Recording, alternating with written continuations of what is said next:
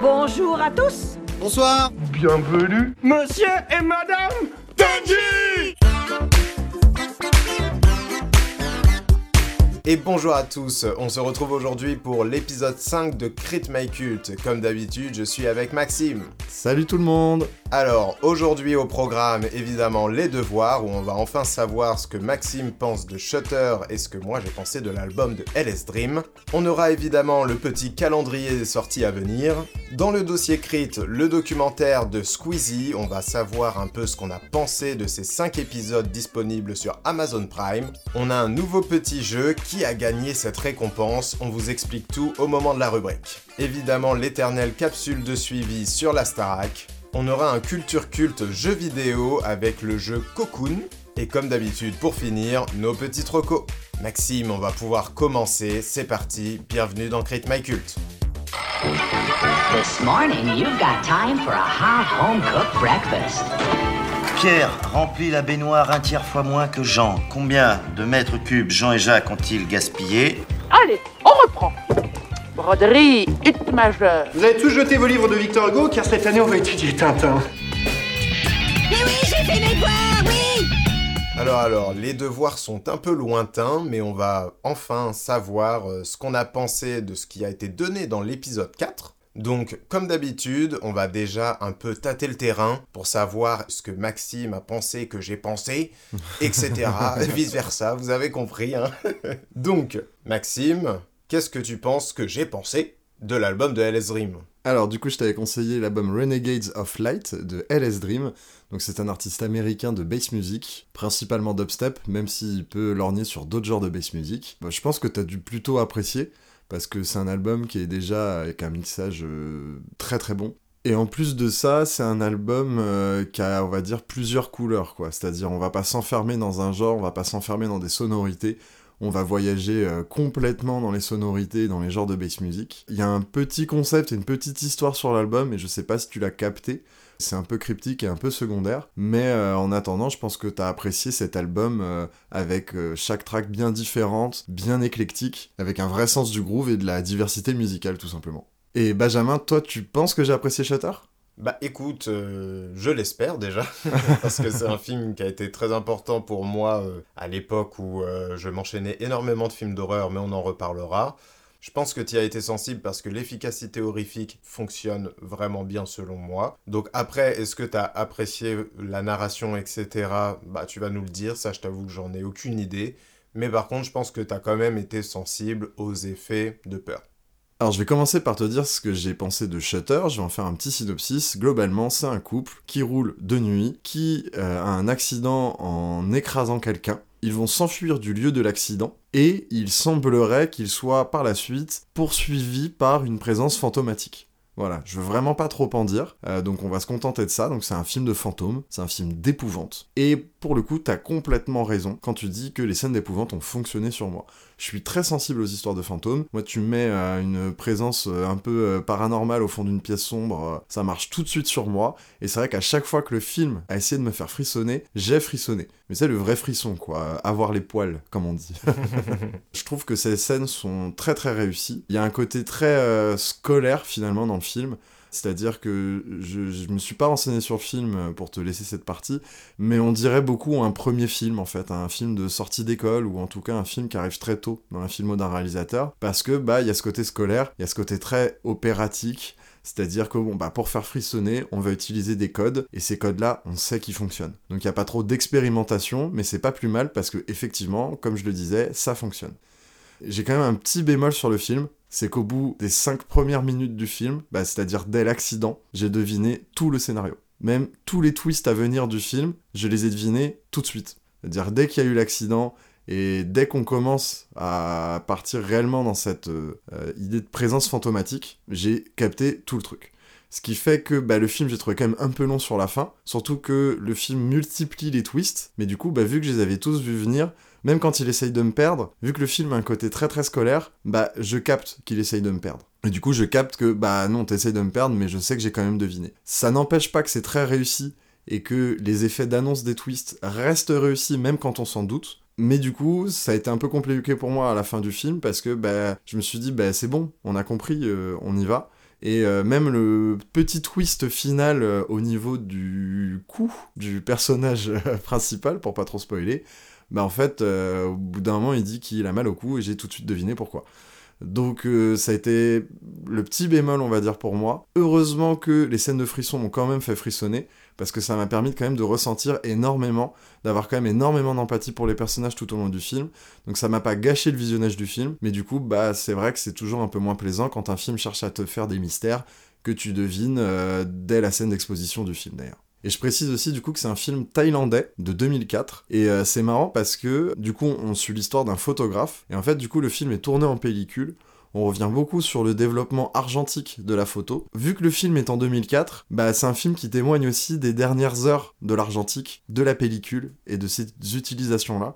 Donc il y a un côté aussi assez plaisant de voir euh, un film des années 2000 qui est encore complètement dans cet aspect argentique, pellicule, développement euh, du cinéma, et du coup de ça jusque dans son scénario. Parce que très vite après 2004, finalement, on a commencé à arriver au tout numérique à peu près partout dans le monde. Donc euh, il y a aussi ce petit côté-là qui m'a plu. Et euh, bah, pour terminer, je trouve que la grosse force du film, c'est ses acteurs ses personnages et aussi, bah, je le répète, hein, mais toutes ces scènes d'épouvante qui sont toutes vraiment assez incroyables, sachant qu'en plus le film arrive à monter en puissance dans ces scènes d'épouvante. C'est-à-dire que bah, les scènes qui font moins flipper sont au début du film, et après plus le film essaye de se faire flipper, plus il y arrive vraiment vraiment bien. Et jusqu'à cette dernière scène, où bah, même si je me doutais du twist final et que je le voyais venir dans la scène, bah, ça m'a pas empêché de frissonner.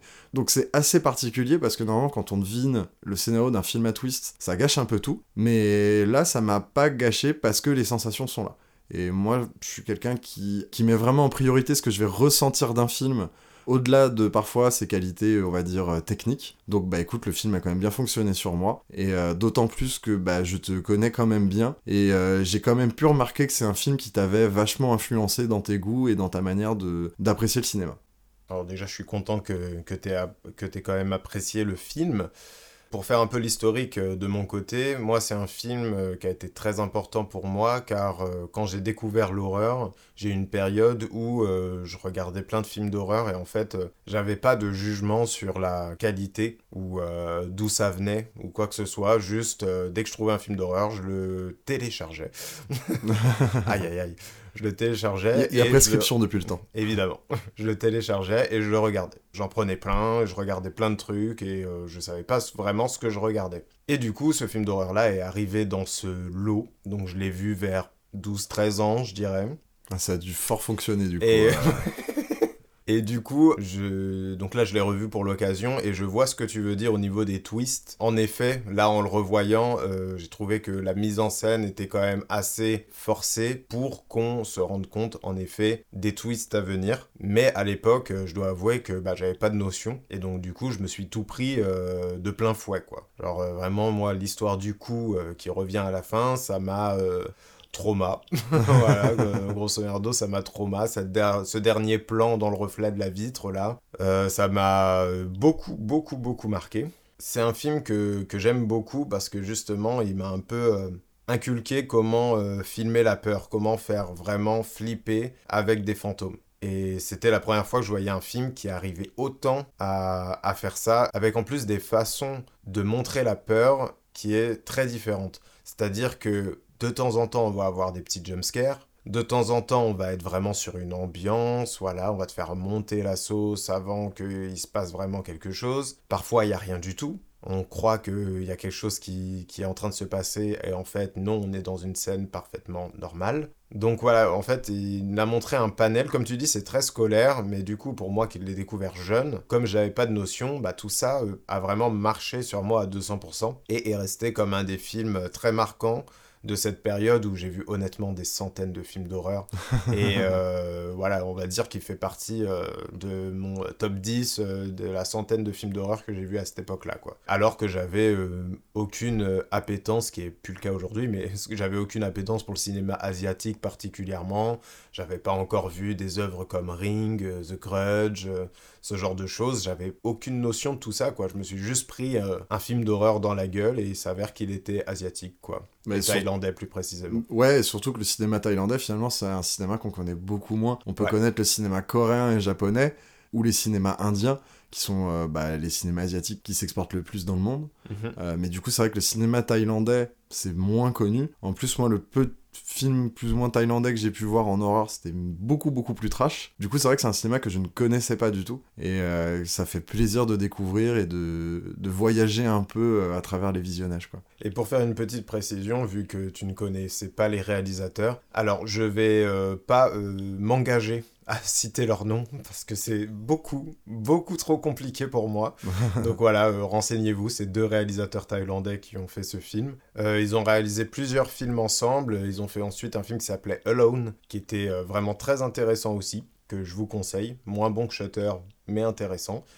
Et ensuite, ils se sont un peu séparés pour faire des trucs chacun de leur côté. Il y en a un qui a eu un peu plus de succès que l'autre. Et euh, notamment, euh, celui qui a eu plus de succès a réalisé dernièrement un film qui s'appelle The Medium. C'est un found footage d'ailleurs. Si ça peut vous intéresser, je vous conseille quand même d'y jeter un coup d'œil. Et Maxime, ce réalisateur, n'est pas totalement inconnu pour toi parce qu'il a réalisé un segment de ABC of Death Ah, c'est bien ce que je me disais. qui est euh, N pour nuptial. Ah, ok. Voilà. En tout cas, voilà, comme euh, tu disais euh, que tu n'avais pas vu beaucoup de films d'horreur, que tu, avais du mal à choisir lesquels euh, tu voulais regarder, voilà, ça me semblait pertinent de te conseiller celui-là, surtout que c'est pas une évidence, j'aurais pu te conseiller un classique ou des choses comme ça. Mais ça me semblait plus intéressant de te conseiller un truc qui m'avait plus marqué personnellement, parce que c'est un film qui est vraiment pas très connu. Et du coup, je suis content que, que tu aies pu le voir. Voilà, ça sert à ça aussi, c'est de voir, euh, conseiller des choses que l'autre n'irait pas forcément voir de lui-même. Et maintenant, Benjamin, tu vas me dire ce que t'as pensé de Renegades of Light, euh, album de LS Dream. Absolument. Alors déjà, je vais faire euh, simple, j'ai beaucoup aimé l'album. J'ai beaucoup aimé l'album parce que euh, ça me rappelle beaucoup de souvenirs de ce que j'ai écouté. J'en écoute beaucoup moins aujourd'hui, de la bass music et autres, mais on va, on va y revenir. Euh, mais euh, du coup, ça m'a fait du bien de replonger dans un album comme ça et en plus de cette qualité-là. Ce que j'ai trouvé intéressant avec cet album, ce sont ses inspirations diverses en fait. Genre il y a hum, beaucoup beaucoup euh, d'éléments. Donc on a évidemment la bass music où il va explorer évidemment la dubstep ou encore la trap. Mais il y a aussi d'autres inspirations que je trouve vraiment bienvenues et qui fait un mélange du coup qui, qui fonctionne vraiment bien. C'est euh, bah, déjà euh, la French Touch euh, du début des années 2010 avec Geza, Brodinski, ce genre de choses. Et il y a évidemment l'inspiration synthwave, mais tout ça en fait englobé dans un enrobage de bass music. Et du coup tout ça fait un mélange hyper intéressant de sonorités et dévoile vraiment un univers un peu science-fictionnel qui fonctionne vraiment bien. Euh, c'est marrant aussi parce que souvent on parle de ventre mou et là je trouve que c'est tout le contraire, je trouve que sa force en fait c'est le cœur du projet. Mm. Je trouve que les morceaux qu'il y a au milieu en fait viennent nous montrer toute la diversité. Ils commencent surtout sur de la dubstep pour ensuite au fur et à mesure tourner un peu vers la trappe et là il commence à avoir certaines sonorités euh, du coup euh, synthwave et aussi euh, du coup euh, la fameuse French touch dont je parlais tout à l'heure. Et en fait, les sons se succèdent comme ça et te montrent limite une influence par son. Mm. Alors attendez, je prends mes petites notes.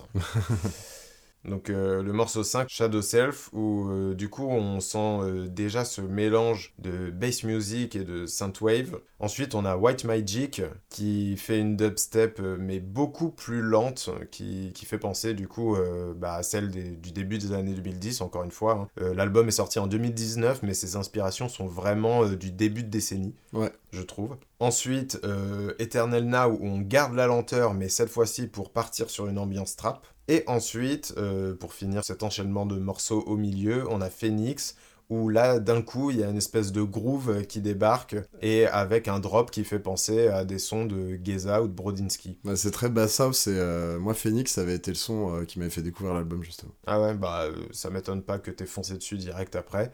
Bon, même s'il fait pas partie de cet enchaînement-là, il y a aussi le troisième son où je trouve qu'on retrouve des sonorités de Skrillex avec son album Recess. Ah, Rect Ouais, voilà. Où Complètement. les sonorités sont vraiment euh, ce que faisait Skrillex sur l'album Recess. Alors je suis désolé, j'ai pas tous les termes moi, donc euh, sûrement que ce que fait euh, Skrillex sur Recess a un nom très précis, mais je ne l'ai pas. Donc je suis navré pour les auditeurs assidus et pointilleux qui écouteront ça. Ne m'en voulez pas. j'ai pas tous les termes, je connais un peu, mais voilà, pas trop. Donc voilà, en fait, euh, tous ces éléments-là ont fait que, euh, bah, en fait, j'ai passé un très bon moment parce que j'avais l'impression de voyager entre différents univers, mais qui avaient quand même comme lien cette base très synthwave dans les sonorités et du coup euh, bah, le côté bass music qui est quand même présent quasiment tout au long du projet. Donc j'avais une cohérence et en même temps on me permettait de voyager à travers différents morceaux et donc différents paysages musicaux. Ça fait que l'album passe très bien, je crois qu'il y a 11 morceaux, ça passe assez vite et on passe un agréable moment à explorer tous ces paysages. Ok. Pareil, moi je vais recontextualiser ma découverte de l'album. Du coup, il y a Phoenix qui est arrivé dans mes playlists. Donc, c'est un son euh, de, de bass house. Avec une ligne de basse absolument incroyable. Oh oui. Et euh, en fait, une fois, j'étais chez un pote, et en fait, si on écoutait une playlist en jouant à la console, et euh, il y, a, un son euh, qui passe. Et du coup, à ce moment-là, on se dit, ah, c'est trop bien, c'est qui? Il va regarder, et là, je reconnais la pochette de l'album sur lequel moi, j'avais Phoenix qui avait, été en favori dans mes playlists. Et je lui dis, ah, mais attends, moi aussi, j'a- j'adore un son de cet album-là. Du coup, on va sur la page de l'album, on écoute le son, et on se dit, et on se regarde tous les deux, on se dit, attends, il y a un album là. et du coup, on a mis l'album et euh, bah, on a arrêté de jouer. et on, on s'est retrouvé vraiment posé sur le canapé à écouter euh, l'album euh, parce qu'il nous a mis une teutard euh, comme ça, direct, sans prévenir, en milieu de soirée. Ah bah, ça m'étonne pas. Et du coup, bah là, la découverte s'est faite. Après, j'ai écouté ses autres projets. Euh, surtout que là, après, j'ai découvert du coup qu'il y avait une petite histoire derrière Renegades of Light. Donc bon, c'est une histoire que t'entends sur Hello Human, la première, et euh, Ace of Cups, la dernière.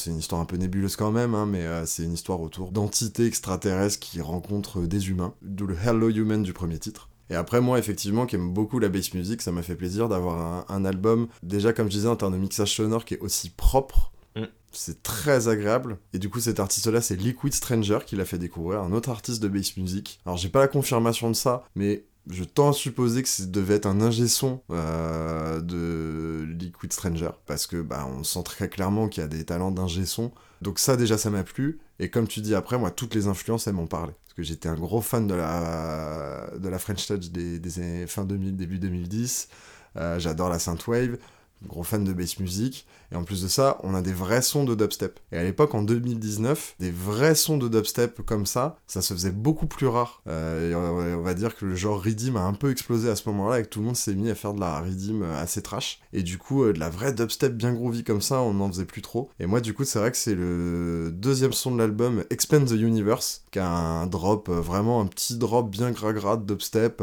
Quand on a écouté l'album, du coup, c'est vraiment le son où je me suis fait, ah ouais, ça fait du bien, quoi. I am bass aussi. Et I Am Bass aussi, ouais, exactement. Et du coup, c'est vrai que c'est un album que j'ai écouté pendant longtemps, et pendant, je crois, euh, il est tourné en boucle dans mes playlists pendant 2-3 ans, ce qui est très très rare euh, de nos jours quand avec Spotify on découvre de la musique tous les jours en lançant les playlists en aléatoire. Et en plus de ça, c'est le genre d'album qui est assez qualitatif pour que je change de son préféré euh, au fur et à mesure que je l'écoute. C'est-à-dire, bah, au départ, c'était Phoenix, parce que bah, c'est par là que j'ai découvert, puis ça a été Expand the Universe, après, t'en parlais tout à l'heure, mais White Magic aussi, qui est absolument incroyable. Et euh, Wrecked aussi, que j'adore. Et au final, avec toutes les écoutes, tous les Tout sons sont devenus mes préférés, quoi. Donc, euh, je, je savais que tu connaissais pas, parce que je t'en ai déjà parlé vite fait, t'avais Mm. jamais écouté. Non. Et ça me tenait à cœur de te le mettre en devoir, parce que je sais que t'écoutes beaucoup moins de bass music qu'on en écoutait avant. Ouais. Euh, donc ça me paraissait important de te dire, hé, euh, coucou, il y a encore de la bass music qui vaut le coup, tout le monde n'a fait pas de, du redeem. En vrai, j'étais plutôt sûr que t'allais aimer et que le devoir me permettait de, de forcer un peu cette découverte euh, qu'aurait dû se faire il y a bien longtemps. Sûrement. Et du coup, pour conclure, dans les projets qui vont venir de LS Dream, il y a en projet, on n'a pas encore de confirmation de sortie, mais ça devrait se faire plutôt, va dire, euh, pour sûr, un album commun avec Closy, qui est du coup une artiste de, de bass music euh, française, qui là fait une énorme carrière en Amérique du Nord et qui reste bah, très très niche et presque underground finalement euh, par chez nous. Mm. D'ailleurs, Closy euh, revient en France quand tu veux, revient plus souvent. Ouais. Et Mm. qu'on a découvert ensemble en festival. Exactement. Et du coup, savoir que Closy et LS Dream ne se contentent pas d'un featuring, mais préparent un album commun, moi ça m'enchante au plus haut point, et euh, je veux pas m'avancer, mais il y a peut-être moyen que ce soit un dossier crit d'un épisode futur de cette année. On espère euh, si l'album nous plaît. Je suis pas aller. inquiet. Ça devrait aller. Je suis pas inquiet.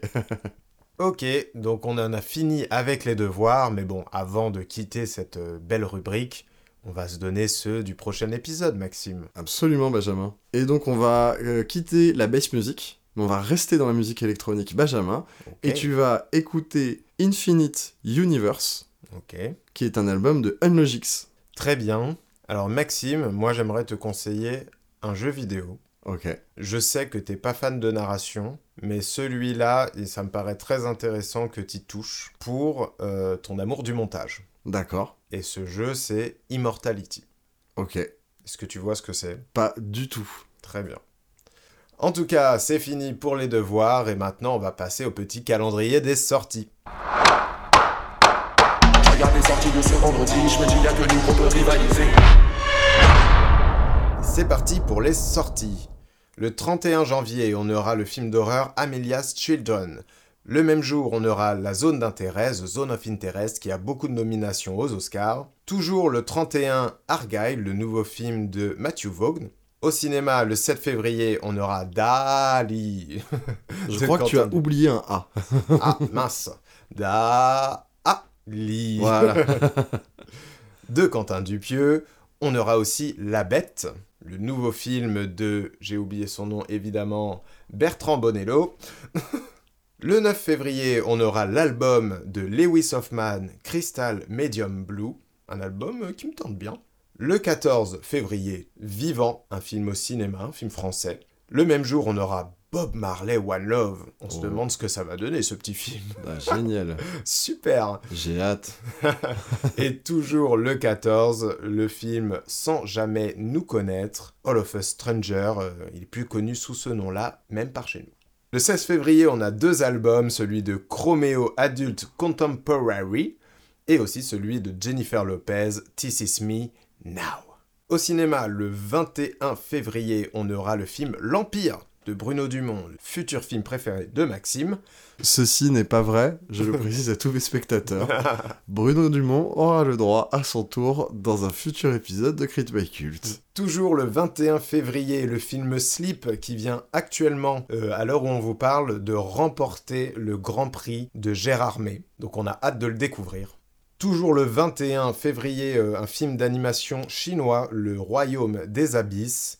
Et on aura aussi un nouveau film français qui s'appelle Le Successeur. Qu'est-ce que c'est que cette matière? On va dire que c'est un petit peu expérimental, hein Est-ce que c'est bon pour vous? J'en sais rien, j'ai pris n'importe quoi. On passe maintenant à la première grosse rubrique de l'épisode, le fameux dossier crit. Et cette fois-ci, on a décidé de visionner le documentaire de Théodore Bonnet sur euh, son ami et collègue Squeezie. Donc euh, le documentaire s'appelle Squeezie Merci Internet. Vous pouvez le trouver euh, sur Amazon Prime. Il est en 5 épisodes et on va un peu vous raconter ce qu'on en a pensé. Maxime, est-ce que tu peux démarrer, nous, nous faire une petite euh, intro sur euh, bah, ce que raconte un petit peu euh, ce documentaire sur Squeezie? Ouais, carrément. Alors, comme t'as dit, c'est un documentaire en 5 épisodes, et ce format d'épisode permet réellement de chapitrer ce qu'on va nous raconter de la vie de Squeezie.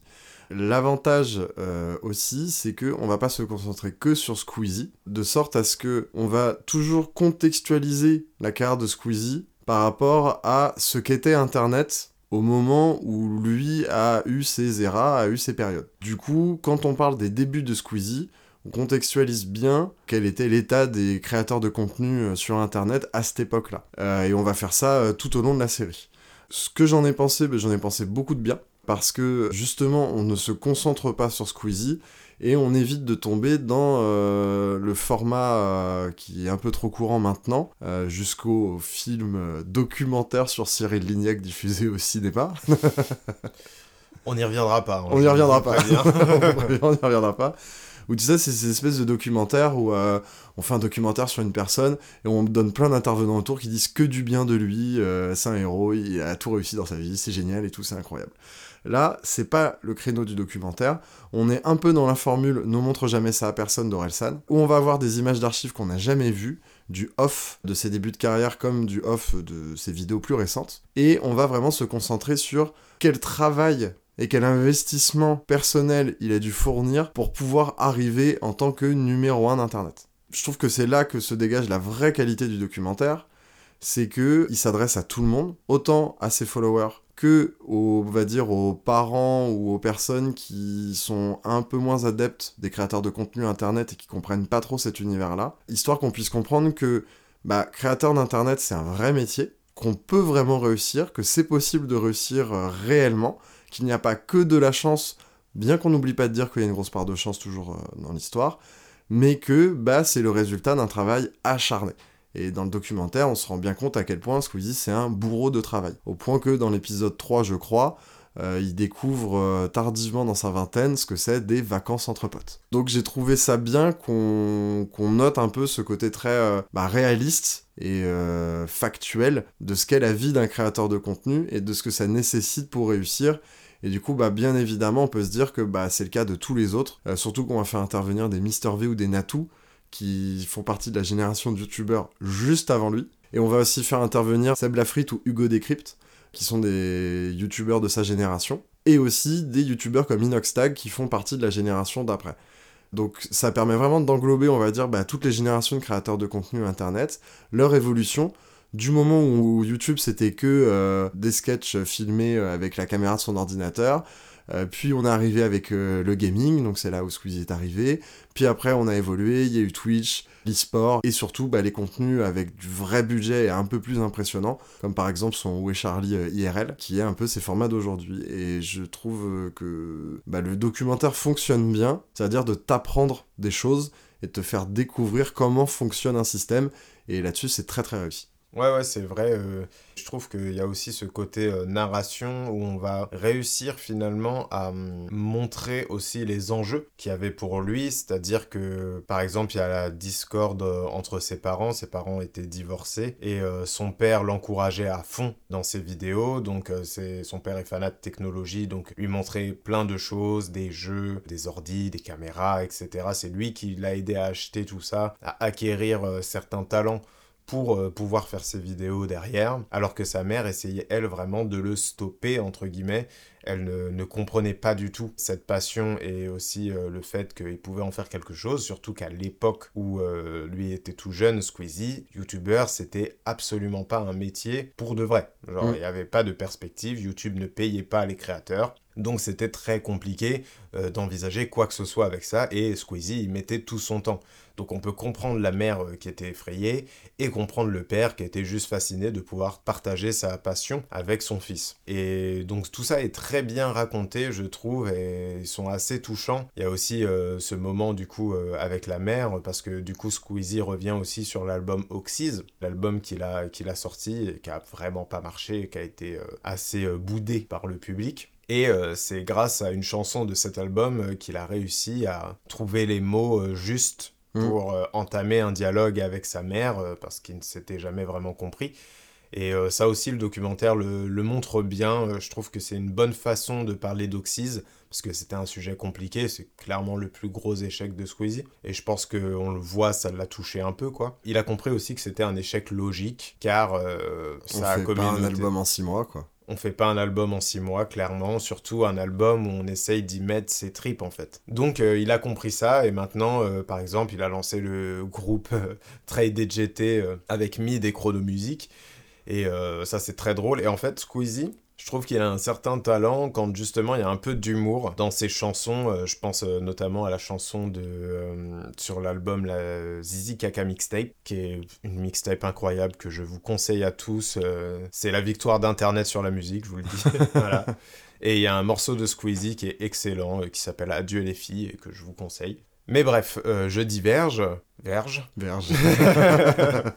Mais voilà, j'ai beaucoup apprécié ce, ce documentaire pour sa façon de présenter tous ces éléments-là, de pas trop se perdre euh, et que le tout ne soit pas confus. On a des étapes claires dans la carrière de Squeezie, le moment de pause qui lui a permis de, vivre un petit peu sa jeunesse et de découvrir un peu ce qu'était, bah, comme tu le disais, des vacances entre amis. Ce qui est pas rien en fait. Le documentaire arrive bien à nous montrer que c'est pas débile, c'est pas stupide en fait de le voir mm. prendre du bon temps avec ses amis. Euh, c'est vraiment un moment unique pour lui parce que bah, il est connu depuis qu'il a euh, 15 ans. ouais, 15 ans, quelque chose comme ça.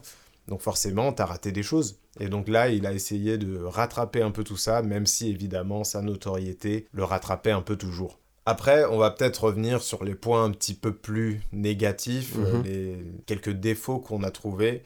Et Maxime, euh, t'en as deux, trois qui sont un peu plus euh, forts que les miens, donc je t'en prie, dis-nous tout. Bah, bien que j'ai trouvé la structure en 5 épisodes intéressante, j'ai trouvé que c'était un peu moins bien structuré sur les derniers épisodes que sur les premiers. C'est-à-dire que le premier et le deuxième épisode sont très bien structurés, le chapitre est, on va dire, très bien fait.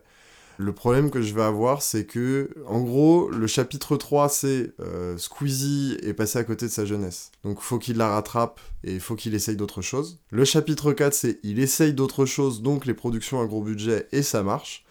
Et le cinquième chapitre, c'est Squeezie lance sa structure e-sport avec euh, Gotaga. Euh, Et Brooks. et voilà. Je comprends qu'en termes de prod, on se dise, bah, ces trois chapitres, on va faire trois épisodes différents. Mais je pense que j'aurais peut-être essayé de réduire finalement ces épisodes-là et profiter d'être sur une plateforme euh, de VOD pour pouvoir euh, pas euh, m'obliger à faire du 42 minutes. Parce que bah, finalement, c'est trois parties qui sont trop longues pour ce qu'elles racontent.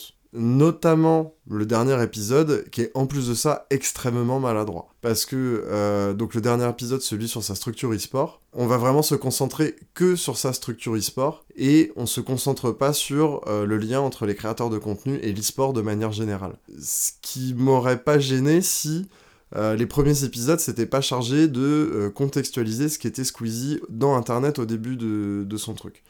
Là, du coup, on se ressent un peu trop sur lui et on aurait pu, par exemple, euh, prendre bah, euh, Kameto qui a fait sa structure ou Étoile qui s'est mis à ce match et qui maintenant euh, fait des tournois et commente aussi des, gros tournois.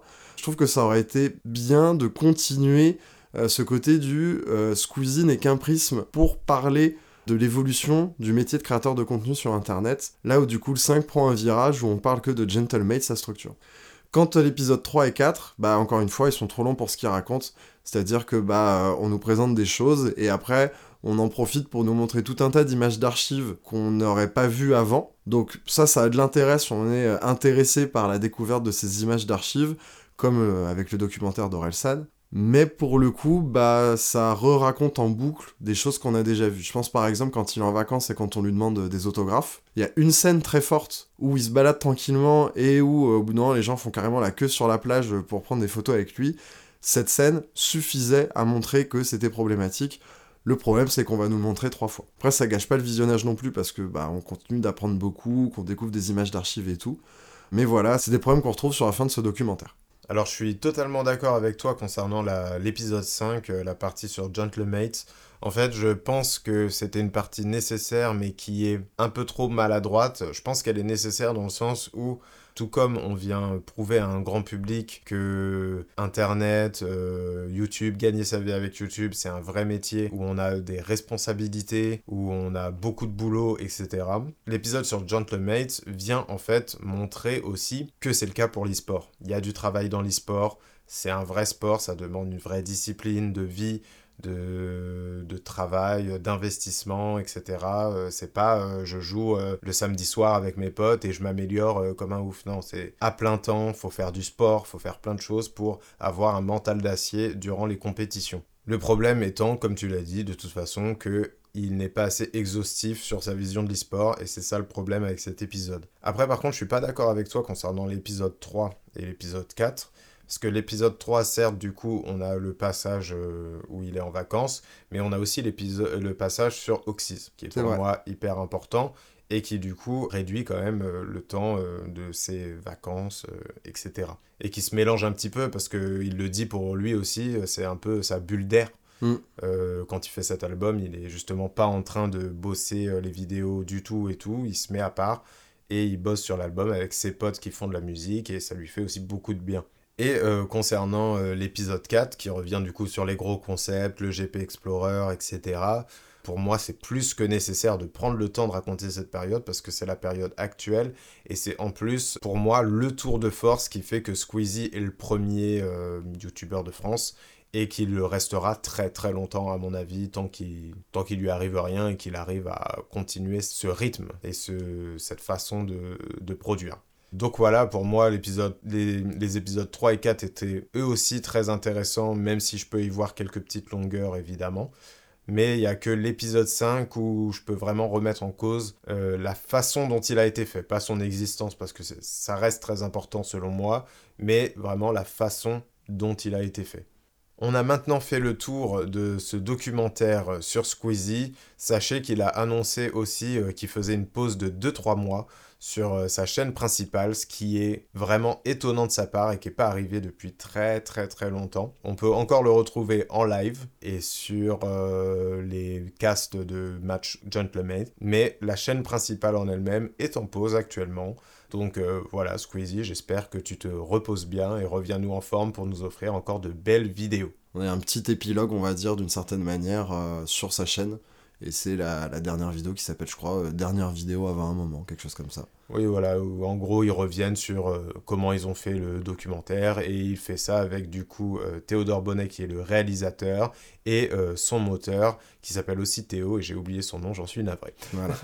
Voilà. Son monteur de génie, d'ailleurs. Son monteur de génie, Théo. On... C'est parti pour les jeux? Allez, jouons un petit peu.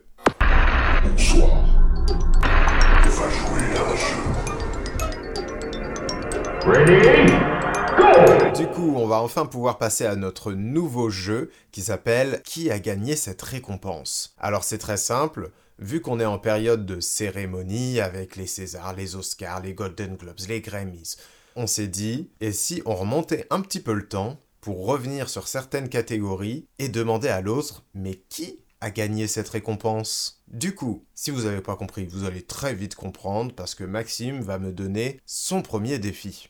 Alors, Benjamin, qui a gagné la meilleure chanson rap au Grammy 2011 Mhm. Est-ce que c'est Nothing on You de Bruno Mars. Est-ce que c'est Not Afraid de Eminem Mhm. Est-ce que c'est Empire State of Mind de Jay-Z et Alicia Keys Love the Way You Lie par Eminem et Rihanna Ou est-ce que c'est On to the Next One par Jay-Z et Swiss Beats Ok, c'est pas simple. hein. Est-ce qu'ils ont fait de la merde? C'est ça la grande question. Parce que j'hésite entre trois. S'ils ont fait de la merde, ils l'ont donné à Not Afraid. Ok. Si euh, ils ont suivi le succès commercial et en même temps ils ont mis Alicia Keys et Jay-Z. Ok. Et euh, j'ai un petit doute avec euh, le Rihanna Eminem aussi. Parce que je me dis, nominer deux fois Eminem, tu lui en donnes un quand même. Je vais Ouais. miser sur le fait qu'ils ont fait de la merde et qu'ils l'ont donné à Not Afraid. Et c'est une mauvaise réponse. Ah.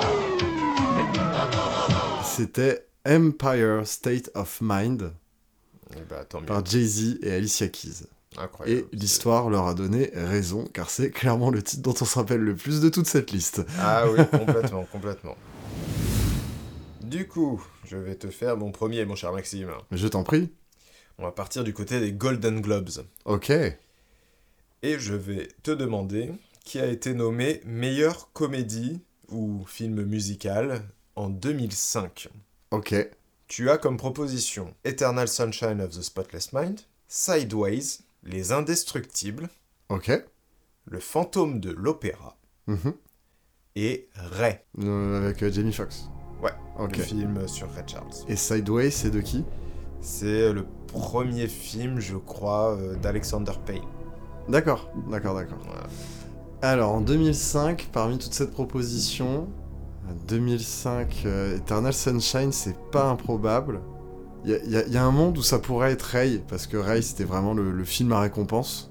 Euh, puis Ray, comme Les Indestructibles, comme Eternal Sunshine, euh, mérite euh, le prix. Euh, Est-ce qu'il aurait donné un film d'animation Disney, enfin Pixar, pardon? Ouais, c'est une grande interrogation ça. c'est une grande interrogation, ouais. bah écoute, je pense qu'ils l'ont donné aux Indestructibles. Ah ouais, tu mises sur le film d'animation du coup. Exactement, Benjamin. Très bien, très bien. Eh bien écoute, Maxime, Oui. Tu as mal misé. Non Parce que c'est Sideways qui a reparti avec la récompense. Et l'histoire ne leur a pas donné raison, parce que personne ne se rappelle de ce film. Et non, absolument pas. Alors Benjamin, maintenant on va aller du côté des Oscars. Et tu vas essayer de deviner qui a été élu meilleur acteur en cette belle année 1994. C'est Tom Hanks. Alors, est-ce que il s'agit de Liam Neeson pour la liste de Schindler? Est-ce qu'il s'agit de Daniel Day-Lewis pour Au nom du père? Je sais même pas ce que c'est. Est-ce qu'il s'agit de Tom Hanks pour Philadelphia? Est-ce qu'il s'agit de Anthony Hopkins pour Les Vestiges du jour? Ou est-ce qu'il s'agit de Lawrence Fishburne pour le film Tina? Ok. C'est... Euh... bon, Il y a plein de films que je ne vois même pas ce que c'est. On va pas se mentir. Euh, bah là, pour moi, c'est simple. euh, Il y en a que deux notables, euh, assurément. C'est euh, Philadelphia pour Tom Hanks et euh, la liste de Schindler avec Liam Neeson. Mhm. Mais je suis assez prêt à parier sur Tom Hanks, qui a remporté le prix pour Philadelphia. Tom Hanks. D'accord. Eh bien, Benjamin, c'est une bonne réponse. J'avais pré-shot avant Ouais, même. euh, T'avais même pré-shot avant les propositions. À cette époque-là, de toute façon, Tom Hanks, il les a quasi tous gagnés. Donc... Ah ouais, ouais, c'était... euh, En fait, j'aimais bien parce que vu qu'il y avait euh, Daily Lewis, il y avait Anthony Hopkins, ouais, ouais, tu vois, non, il y mais avait... il y avait du- je me suis dit peut-être tu vas te laisser avoir par, le... par, les... par ces acteurs à Oscar qui ont fait des films oubliés, tu sais. Complètement. Maxime, Benjamin. On va rester sur les Golden Globes. Et cette fois-ci, je vais te demander quel est le meilleur drame en 2013. Waouh. Cette année-là, nous avons eu le droit à des films comme Argo, Django Unchained, L'Odyssée de Pi, Lincoln et Zero Dark Thirty. Quelle catégorie oui, elle est très belle, elle est très belle, avec des films très différents, Ouais. récompensables pour tout un tas de raisons différentes également. Euh, mais de mémoire... Parce qu'en fait, je sais que je le sais, déjà. Ça, c'est Mais est-ce que ma mémoire va me faire défaut ou non? Euh, De mémoire, c'était... Euh,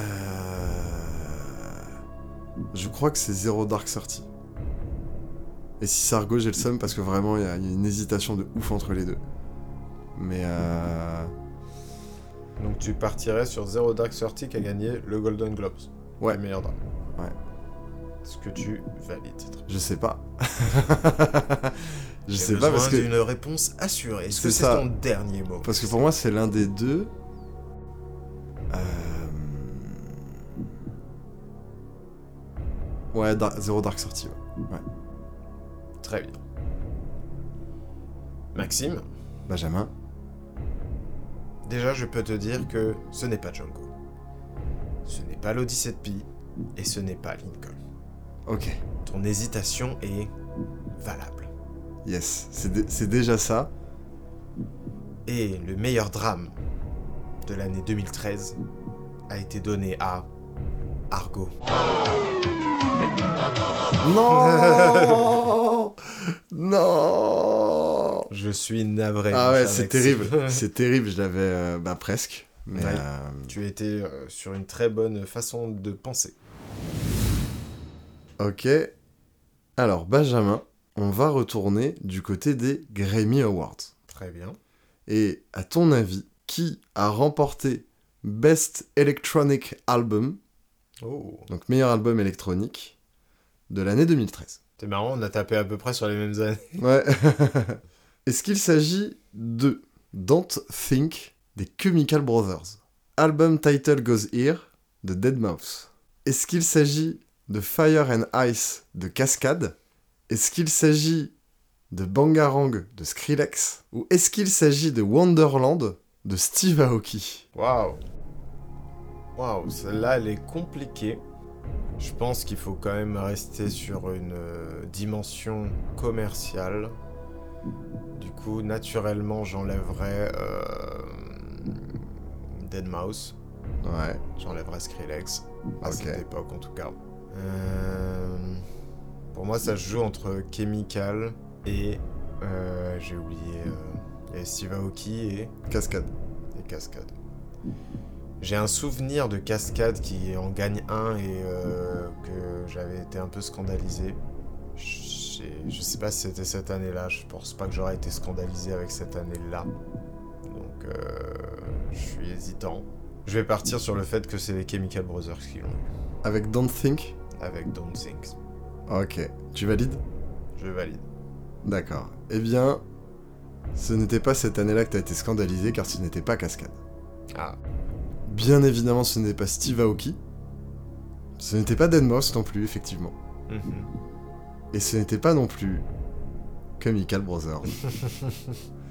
car il s'agissait de... Bangarang de Skrillex, bah, je suis très surpris. qui avait remporté aussi le meilleur enregistrement dance Pour Bangarang pour Bangarang aussi. Je pensais que la révolution n'était pas encore assez euh, appuyée. Si, parce Et que oui, Bangarang, c'est juste après euh, Scary Monster. Ah oui, ouais, oui. J'ai mal misé, j'ai mal misé. Tant pis pour moi. Bon, il y a toujours 1-0 à notre super jeu. Ouais. Peu de bonnes réponses. On a moins de lucidité que prévu. Alors, Maxime, cette fois-ci, on va passer du côté des séries, toujours dans les Golden Globes. D'accord, Et je vais te demander le meilleur drama, du coup, ok. de 2007. Waouh. Et tu as en proposition 24, En série? En série, oui. D'accord. Big Love, Grey's Anatomy, Heroes ou Lost. Waouh Alors, déjà, j'ai envie de dire 24, on a déjà probablement eu un. Mais 2007, c'était peut-être pas la meilleure période pour l'avoir. T'arrives à te repérer euh, parmi les saisons de chaque série. Ouais, ouais, ouais, ouais, euh, complètement, complètement. Heroes, si elle en a eu un, c'était en 2007. Quoique, Difficile d'en avoir plus loin. Grey's Anatomy, il y a moyen qu'elle en ait eu un à cette période-là aussi. Euh, T'as dit quoi aussi Big Love? Ouais. En vrai, ça me dit rien que déjà comme série. Je la Mm. situe pas. C'est vrai que les Golden Globes font souvent des choix populaires. Mm. Euh, Donc j'éliminerai déjà Big Love. Ok. Et Lost en 2007, elle était à son prime, c'était euh, saison 3. En vrai, j'ai envie d'éliminer 24, parce que 24 en 2007, euh, ça devait être la saison 6. Mm. Pas... C'était pas celle à récompenser, quoi. Ah, il était passé. Bah, c'est pas la meilleure, la 6, quoi. La- la- la- le, le- le climax de 24, c'est vraiment la 5. Grey's Anatomy, je sais pas pourquoi, j'ai l'impression que ça, c'est le concurrent. euh, tu te dirais, quand même pas Grey's Anatomy, tu vois. Et euh, qui peut l'avoir. Ouais. Niveau hype, il y a moyen que ce soit Heroes. Genre saison 1, c'est vrai qu'il faut se rendre compte du phénomène que c'était. Euh, surtout vu de la qualité de toutes les autres saisons de la série, on a tendance à oublier à quel point la saison 1 est génialissime. Bah écoute, faut faire un choix. Oui. Je vais me dire, il y avait une hype de fou furieux pour Heroes à cette époque-là. Et donc tu pars sur Heroes. Ouais. Très bien. Encore une fois, tu as plutôt bien raisonné. Big Love, évidemment, n'est pas gagnant. 24 n'était pas son prime, donc euh, voilà, c'était pas le moment. Il nous reste donc Grey's Anatomy, Heroes et Lost, qui étaient clairement, eux, à leur prime Ah oui. cette année-là. Ah, clairement. Et l'Académie, cette année-là, a décidé de le remettre à Grey's Anatomy. Ah non Et oui, Et oui, Shonda Rhimes. c'est comme ça, Maxime. Eh bien, Benjamin, nous allons repasser du côté des Oscars cette fois-ci. Très bien. Et euh, je sais que tu suis assidûment les Oscars, et là on va passer aux Oscars 2013. Ah, Donc là je vais en appeler à tes souvenirs. ouais, là, c'est une histoire de souvenir, ouais. Est-ce que tu te rappelles de qui a gagné le meilleur film étranger? Ouf, ah ouais, là, bah, t'as bien été cherché pour me piéger, donc c'est bien. Est-ce qu'il s'agit de Royal Affair, un Mhm. film danois? Ouais, Je pour, pour éviter de, d'écorcher tous les noms, je vais souvent dire le pays. ouais, ouais. Est-ce qu'il s'agit de Rebelle, un film canadien? Ok, Est-ce qu'il s'agit de No, un film chilien? Pablo Larraine, Est-ce qu'il s'agit de Amour, un film autrichien? Anneke, Est-ce qu'il s'agit de Kontiki, un film norvégien? Alors, je vais rester, j'ai eu une première intuition quand t'as cité les noms. Mhm. Je ne sais pas pourquoi, Royal Affair me parle énormément. Ok. Et j'ai aucune idée de pourquoi, mais euh, je vais tout miser là-dessus. Royal Affair a gagné. Royal Affair à fond? Ouais, Eh bien, Benjamin, ouais. tu as misé sur Royal Affair. Ouais. Mais tu n'aurais pas dû miser sur Royal Affair. C'était évident. tu, tu aurais dû aller à l'évidence même. Amour. Amour. Qui avait même eu une ressortie pour son Oscar. Et c'est à cette ressortie qu'on est allé le voir à Amiens. Ah ouais. Eh ben, je ne m'en rappelais pas. voilà. Très bien, très bien, Maxime. Du coup, de mon côté, on va faire la dernière concernant les Golden Globes. Et cette fois-ci, on va partir sur un acteur. Le meilleur acteur dans une comédie de l'année 1995. Ok. Du coup, nous avons en proposition Hugh Grant pour Quatre mariages et un enterrement. Ok. Jim Carrey pour The Mask. Johnny Depp pour Ed Wood. Ah, c'est vrai. Arnold Schwarzenegger pour Junior et Terence Stamp pour Priscilla, folle du désert. Et oui. Eh oui, Et oui, tous ces films sont de cette même période. c'est ça. Euh, alors je crois que j'ai un souvenir, c'est Jim Carrey. À toi aussi, tu as une inspiration Ah ouais, comme ça mais euh, vient, en fait, euh, avant flash. que tu le dises, je me suis dit, je crois que Jim Carrey l'a eu pour The Mask. Ok. Surtout que là, si on parle de Prime, alors Jim Ah. Carrey était plus qu'à son Prime. Oui, là, on est, on Ouais. est sur le prime du prime. Hugh Grant aussi, C'est vrai. mais Jim Carrey était sur le toit du monde en 94, parce qu'il a sorti Ace Ventura et The Mask, Mhm. et je crois que c'est le seul acteur encore maintenant qui a fait deux euh, numéros 1 au box-office en, en moins d'un an. En fait. Donc je vais suivre mon instinct, et c'est Jim Carrey pour The Mask. Très bien, Maxime. Eh bien, ce que je peux te dire, c'est que tu as raison. Pour une chose, c'est que Hugh Grant aussi était à son prime. Et c'est Hugh Grant qui l'a eu. Non, dommage. Eh oui. Bien tenté, bien tenté. À chaque fois, les analyses sont bonnes, hein, mais... Ouais, c'est fou. hein. Mais j'ai- j'aime bien le jeu, même si on est très nul à ça. Ah oui, oui, je trouve ça, ça paraît très ludique et je pense que ça peut plaire aussi euh, aux gens qui nous écoutent, euh, qui essayent de deviner comme nous. Alors, Benjamin, on revient aux Grammy Awards Ok. de 2019. Oh, Et là, il s'agit de savoir qui a remporté la chanson de l'année. oh, j'ai hâte. Vas-y, balance. Est-ce qu'il s'agit de God's Plan de Drake? Mhm. Est-ce qu'il s'agit de This is America de Childish Gambino? Mm. I Like It de Cardi B et Bad Bunny? Ouais, de The Joke de Brandy Carlile ouais. Shallow de Lady Gaga et Bradley Cooper, All the Stars de Kendrick Lamar, Rockstar de Post Malone avec 21 Savage, ou The Middle de Z. C'est horrible parce que je l'ai su. Ça, c'est sûr et certain que je l'ai su. Ouais. Dans mes souvenirs, God's Plan et euh, This is America se sont fait boycott là-dessus. Je crois que This is America a peut-être eu une histoire de clip ou un truc comme ça qu'il a eu, mais je crois pas qu'il a eu la chanson. God's Plan, il l'a pas eu, c'est sûr. All the Star, il l'a pas eu. Pour moi, ça joue entre Shallow, Mhm. Z. Parce que pareil, j'ai une inspi de Z, il a volé un truc euh, qui qu'il aurait pas dû voler. Et euh... Putain, il m'en manque un que j'avais dans la tête. En rap, il y avait quoi après? Ah oui, Rockstar. Rockstar. Pour moi, ça joue entre ces trois là. Ok. Et je vais suivre mon instinct et je vais dire que c'est Rockstar. De Post Malone avec 21 Savage Ouais. Eh bien, tu as eu une analyse, Benjamin. Ouais. Et dès le début, tu as été dans l'erreur. Ah Car, d'une certaine manière, t'as éliminé God's Plan de Drake. Ouais. Et t'avais raison de l'éliminer. Mm. Mais t'as d'office éliminé This is America. Mm. Et tu n'aurais pas dû. Ah ouais, ok. Putain, ça doit être dans une autre cérémonie alors qu'il s'est fait. euh, Parce qu'il y avait une hype de ouf. Et d'ailleurs, je sûr. découvre que en producteur, euh, enfin en producteur de ce son, il y a Ludwig Göransson, Ah, c'est le gars qui a fait la. BO d'Oppenheimer. Ouais, c'est vrai. Incroyable. Voilà, On en apprend tous les jours. exactement. Donc on en vient au dernier pour terminer et clôturer ce jeu. Parlons de jeu. Ah bah, eh, Game Awards. comme ça tombe bien. Et Maxime, je vais te demander qui a été élu jeu de l'année en 2016. Et en 2016, euh, il y avait Doom, Ok. Inside, Titanfall 2, Overwatch et Uncharted 4. Alors, il y a des jeux tellement différents. Il n'y avait pas euh, jeu indépendant à l'époque. euh. Euh, si, si. Et Inside, euh, il est en... Inside s'est frayé le chemin jusqu'à là. Ok. Bah, dans mon petit cœur, c'est Inside. mais on vous en reparlera très bientôt. Est-ce que tu t'es dit, c'est Inside, et du coup, il y a la transition pour la rubrique d'après Mhm. et, genre, tu m'as laissé commencer pour être sûr de pouvoir terminer par Inside Mhm. Je sais que nous deux, on a déjà eu ce genre de manipulation Le mentale mindset, et de euh. mindset.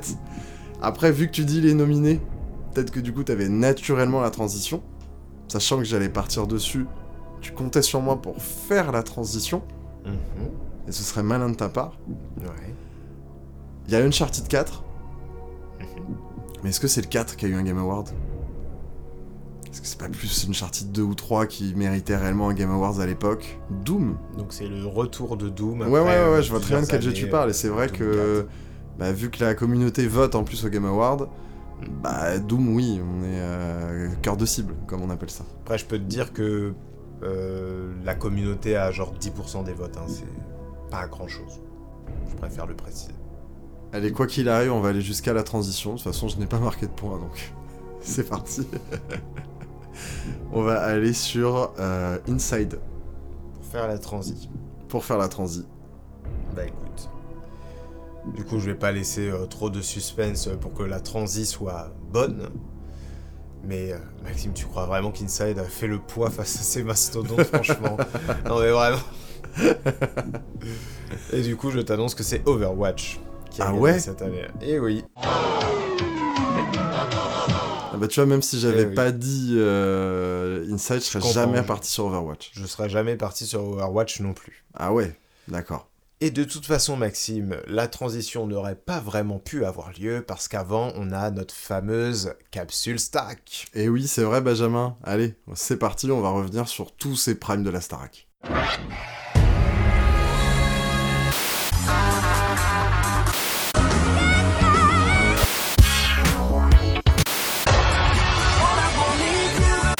C'est le grand soir. Bienvenue, soyez les bienvenus à Star Academy. Que va-t-il se passer? Donc, sacré capsule Starac qui nous attend parce que, bah, on n'a pas fait de débrief depuis 6 émissions de la Starac. Absolument. Parce que bon bah on a fait une trêve de Noël, il y a eu un épisode spécial bilan 2023 qu'on vous invite à aller découvrir, et le temps de préparer cet épisode. Donc on s'était arrêté à l'époque, bah à l'épisode de Noël. C'est ça. Euh, donc depuis qu'est-ce qui s'est passé? Eh bien il y a eu l'épisode de Noël où il n'y a pas eu d'éliminé parce que bah c'est la trêve de Noël, on, a, on allait quand même pas faire ça à, un vrai, candidat C'est la fête. c'est la fête. Et pour la fête, du coup, on a invité les anciens copains et, euh, se sont ramenés euh, Mario, Houssine, Aurélie, des anciens candidats de la Star Academy qui ont pu refaire des prestations en live avec les candidats. C'était un prime assez chouette, en tout cas pour moi, euh, qui a regardé la Starac à l'époque, de les revoir euh, tous euh, chanter et refaire des, chansons sur ce plateau, bah c'était super, et puis aussi bah, de transmettre auprès de ces nouveaux candidats. Euh, moi, ça m'a beaucoup plu. C'est un prime que j'ai trouvé très très chouette. Même si, sans l'enjeu d'une élimination, c'était un peu particulier, mais ça a fait le taf, on va dire. Benjamin, toi, ça a été? Oui, oui, non, ça a fait le taf. euh, Surtout que, bon, ils se sont bien contentés de rappeler ceux des trois premières saisons, qui sont les saisons que j'ai vues, quoi. Oui, puis Donc ça a été. deux qui n'ont pas forcément gagné, mais dont on se rappelait. Ah oui, bien sûr, c'était que euh, des gens dont on se rappelait. euh, donc euh, non, non, ça s'est bien passé, c'était sympa. Après, oui, le fait qu'il n'y ait pas d'enjeu coupe un peu quand même quelque chose. Moi, j'aime bien quand bah, on a du suspense et qu'on doit attendre qui part à la fin. Donc c'était sympathique, mais je suis vite passé à celui d'après. Et celui d'après était un épisode spécial jour de l'an où on a pu faire la fête avec les candidats de la Starac. Donc je- c'était la veille hein, du jour de l'an. C'est ça. Donc euh, on a eu l'élimination de Candice à ce moment-là. Mm. C'était, on va dire, un peu à prévoir. Oui, voilà, à peu près logique et attendu. Parce que, bah, effectivement, y a- elle fournissait un véritable travail, mais euh, elle évoluait, on va dire, moins rapidement que euh, ses camarades. Donc, euh, bah, très vite, même si elle a été beaucoup sauvée par le public sur les épisodes précédents, bah, au bout d'un moment, vu ceux qui restaient, sa fanbase a peut-être pas été assez forte. Et naturellement, elle est sortie. Par la suite, il s'est passé bah, à peu près la même chose avec le départ de Djibril. Oui, voilà, Euh, attendu, pareil. hein. C'est-à-dire en plus, il a eu un gros coup de mou qui fait qu'il a pas évolué aussi vite. Et au Mm. bout d'un moment, il a repris du poil de la bête, mais le retard était pris. Et du coup, bah, il a été éliminé. Arrive un épisode important, car rappelez-vous, on vous avait fait des pronostics pour le carré final, et deux de nos candidats euh, pronostiqués étaient déjà partis, Clara et Margot. Il nous restait donc Lenny et Pierre dans la course. C'est ça. Et aux portes de la demi-finale, Pierre a été immunisé. parce qu'il a fait une évaluation incroyable, faut le dire, ça. il a complètement mérité, voilà. Et donc tous les autres ont été directement mis euh, sur la sellette, donc les quatre euh, autres, pour atteindre les demi-finales. Et donc c'était la première nomination de notre fameuse... Lenny Et oui, Et il s'est passé ce qu'il s'est passé. Lenny a été éliminé malgré sa performance euh, incroyable lors de ce prime, malgré autres, une hein, d'ailleurs. évolution absolument géniale sur toute la saison. En plus de ça, c'était peut-être l'artiste la plus complète de tous les candidats. c'était pas peut-être, c'était sûr. Voilà, ça fait danser, chanter, elle savait tout faire. Mais le fait est qu'elle a jamais été mise en danger, donc bah il y a pas forcément de fanbase qui s'est créé autour d'elle pour euh, absolument la sauver. Mhm. D'autant plus que elle avait jamais été nominée, donc peut-être qu'il y a eu des gens qui se sont dit ah c'est la chouchoute, il y a peut-être quelque chose qui s'est développé ouais. là-dessus. Et du coup bah elle a pas pu obtenir les votes face à des fanbases beaucoup plus fortes, comme par exemple je pense à euh, celle d'Axel. Euh, ou celle de Julien et Elena. Et Lenny quand même était ultra choqué à la fin euh, du prime et tout le monde sur le plateau était vraiment euh, bouche bée. Ouais. Il y avait un côté vraiment hyper silence de mort, Bah comme à l'élimination de Clara, quoi. exactement comme à l'élimination de Clara. Sauf que Lenny n'a vraiment pas pu reparler derrière. euh, elle était vraiment trop choquée, euh, elle pleurait toutes les larmes de son corps. Et donc du coup, on a dû attendre la semaine d'après pour avoir des nouvelles. Et elle est carrément revenue chanter, d'ailleurs. Exactement. et elle a mis à l'amende tout le monde et ça fait encore plus mal de, de voir euh, du coup euh, ce carré final. Donc c'était pour les demi-finales de Julien et Axel. Exactement. Et euh, vraiment, bah, elle est venue illuminer le plateau parce que c'était un prime que nous, on n'a pas beaucoup apprécié.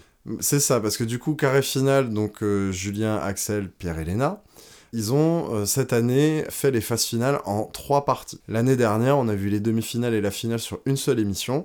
Cette année, on a eu deux demi-finales, donc avec à chaque fois un duel. Donc Axel, Julien d'un côté, Pierre et Léna de l'autre. Et un épisode final euh, pour déterminer euh, qui finalement bah, de, Pierre ou de Julien va gagner. Et du coup, ce prime centré autour de Julien et Axel, bah ouais, comme vient de dire Benjamin, nous on s'est un peu ennuyé parce que vu qu'on a deux chanteurs à voix, bah on leur a donné, fait faire que des chansons à voix. Donc bah c'est sûr que quand on n'a pas une Lenny pour nous assurer le show, quand on n'a pas un Pierre qui a une euh, tessiture vocale très particulière pour donner un peu de couleur, bah du coup ça donne un live où on a que des grandes chansons à voix, un peu lancinantes, et bah du coup... C'est très plan-plan, quoi. c'était plan-plan, exactement. Et c'était vraiment que performance sur performance. Donc il y a eu un peu des sons et des chantés vraiment basés sur l'interprétation.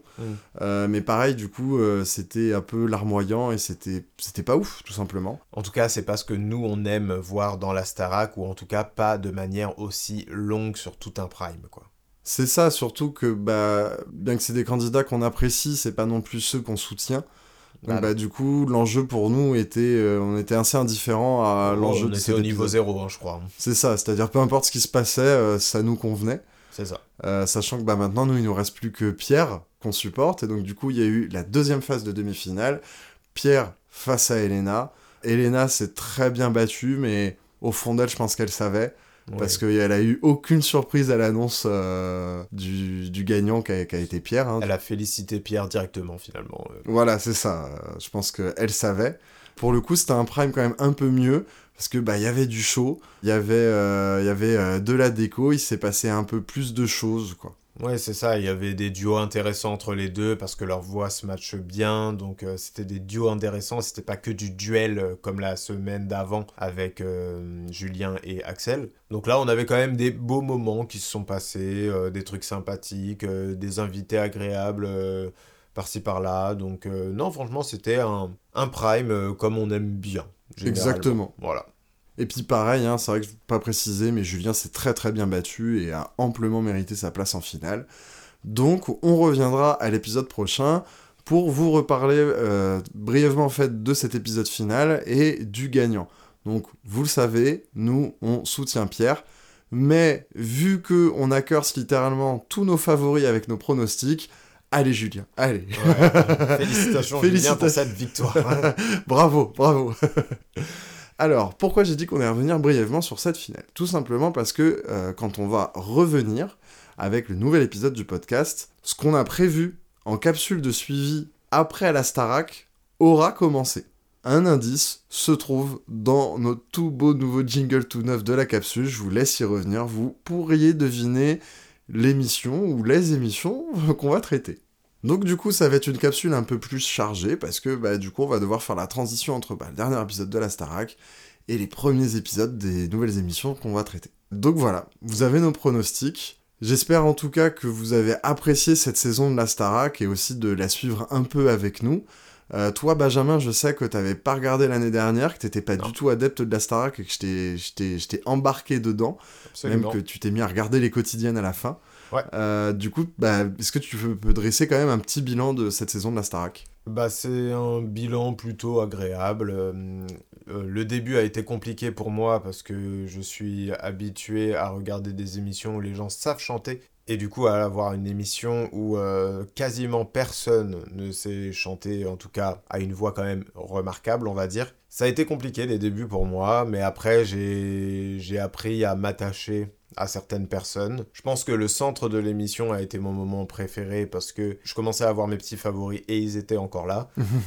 là où euh, le début euh, c'était compliqué pour moi parce que je devais m'habituer aux gens et là à la fin où vraiment moi mes favoris sont partis. J'aime beaucoup Pierre mais c'était quand même pas un de mes favoris, je dois l'avouer quoi. Donc euh, Margot et Lenny étant déjà partis, euh, je suis un peu moins dedans maintenant, je dois l'avouer. Mais ça s'est regardé, c'était sympathique et c'était marrant de suivre ça avec toi pour pouvoir en parler à nos auditeurs.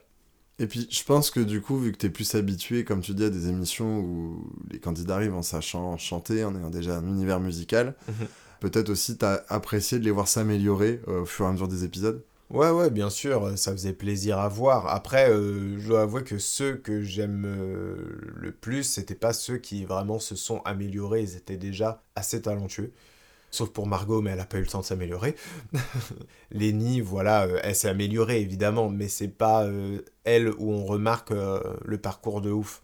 Tu vois, je pense plutôt à une Elena ou euh, même un Axel qui est parti maintenant, mais où là vraiment l'évolution était remarquable. Euh, évidemment, c'est agréable de les voir s'améliorer, mais disons que mes préférés, c'était pas ceux qui avaient le plus à s'améliorer, donc Mhm. c'est pas le truc que je retiens le plus non plus. Ok. Et euh, du coup, euh, bah ouais, sur tes candidats préférés, tu restes euh, sur, sur Margot et Lenny. Margot Lenny. Parti trop tôt. Parti trop tôt. Et bah, on a hâte aussi de voir les carrières qu'ils vont faire. J'espère qu'ils vont réussir à, à signer des, des- des bons contrats, qui pourront faire des, des albums corrects, parce que c'est souvent le problème avec les candidats de télécrochet. Notamment, c'est le problème historique des candidats de la Starac. Souvent, le, le premier album est moyen, il faut attendre quelques années avant que la carrière euh, euh, décolle réellement. Euh, là, je vois, moi, par exemple, sur les candidats de l'année dernière, bah, il n'y a aucune carrière qui a réellement démarré et décollé. Mhm. Donc à voir, parce que c'était une saison, je trouve, qui avait un très bon cru en termes de candidats. On vous l'a déjà dit plusieurs fois, mais il n'y avait pas de drama. Il y avait vraiment ce côté concours de chant. Il y avait une bienveillance incroyable entre les professeurs, Ouais. entre les candidats, dans l'émission de manière générale. Et ça fait du bien d'avoir une émission comme ça où on va pas chercher à créer du drama. Ok, ils s'entendent tous bien. Bah, c'est très bien en fait. Ouais, voilà. Limite, ça fait une, un autre penchant d'émission de télé-réalité. Ouais, voilà. C'est tout. La, la- la télé-réalité. Voir euh, une grande famille euh, qui, bienveillante. euh, qui doit s'éliminer. Les duels fratricides. Donc voilà, en tout cas, c'était agréable de les suivre. Moi, je sais aussi qu'ils regardaient les quotidiennes. Je sais qu'ils manqué quand même. Ah, Écoute, c'est normal, hein, quand on est habitué à un truc quotidiennement, toujours difficile de s'en séparer. Et euh, moi, pour le coup, qui a plus l'habitude de regarder l'émission, euh, bah, j'ai trouvé que c'était la meilleure émission du programme parce que justement, il y avait que des bons candidats. Un très très bon casting. Que ceux qui étaient moins bons ont su s'améliorer. Et du coup, c'était très agréable à suivre. Après, il y a eu des rebondissements qui m'ont pas plu parce que bah, forcément, mes favoris sont partis. Mais c'est le jeu. C'est ce qui crée aussi euh, le suspense de ce genre euh, d'émission il y a des, éliminations de semaine en semaine. Et en attendant, dans la plupart des cas, je trouvais que les candidats qui restaient n'avaient pas volé le fait de rester, pour une raison ou pour une autre. J'ai quand même très hâte de la finale. On peut avoir des surprises. Ils peuvent préparer un, sacré prime pour euh, la finale. Donc c'est vrai qu'en plus, on a eu des shows vraiment spectaculaires. Et c'était vraiment agréable de retrouver tous les samedis soirs un concert, un vrai spectacle où on a de la danse, du chant, et où tout ça se mélange de manière à nous créer bah, un vrai show, tout simplement. En plus, sur notre canapé à la maison avec une pizza. Que demande le peuple? Hâte de l'année prochaine, ils ont déjà annoncé la prochaine saison. Le casting est ouvert. Voilà, si vous n'avez pas eu l'info et que vous avez envie de vous inscrire, le casting est ouvert. Comme ça, vous pourrez dire lors de votre portrait Oh, bah j'ai découvert que le casting c'était euh, grâce à Crit Cult. oui, on espère que vous allez nous retenir, hein, évidemment. Bien évidemment. Et euh, sinon, bah, on a hâte. J'ai vu que ce serait une saison dédiée à Grégory Le Marchal. Quelle forme va prendre cet hommage? On verra, écoutez. En tout cas, euh, moi, j'ai hâte. J'espère en plus qu'on pourra se retrouver pour resuivre cette saison 3 euh, du revival euh, de la Star Academy. On vous donne rendez-vous à l'épisode prochain pour découvrir qui a gagné cette fameuse finale. Et quelles émissions on va suivre maintenant que la Star est terminée. C'est un gros mystère. bon, voilà. En tout cas, euh, merci d'avoir suivi cette saison avec nous. On va faire la transition qu'on n'a pas faite sur le jeu. Et on va reparler d'Inside. Et on surtout... va reparler surtout d'un jeu de son créateur. On va parler de Cocoon. Nous interrompons ce programme pour vous présenter l'histoire de... His name is James, James Cameron.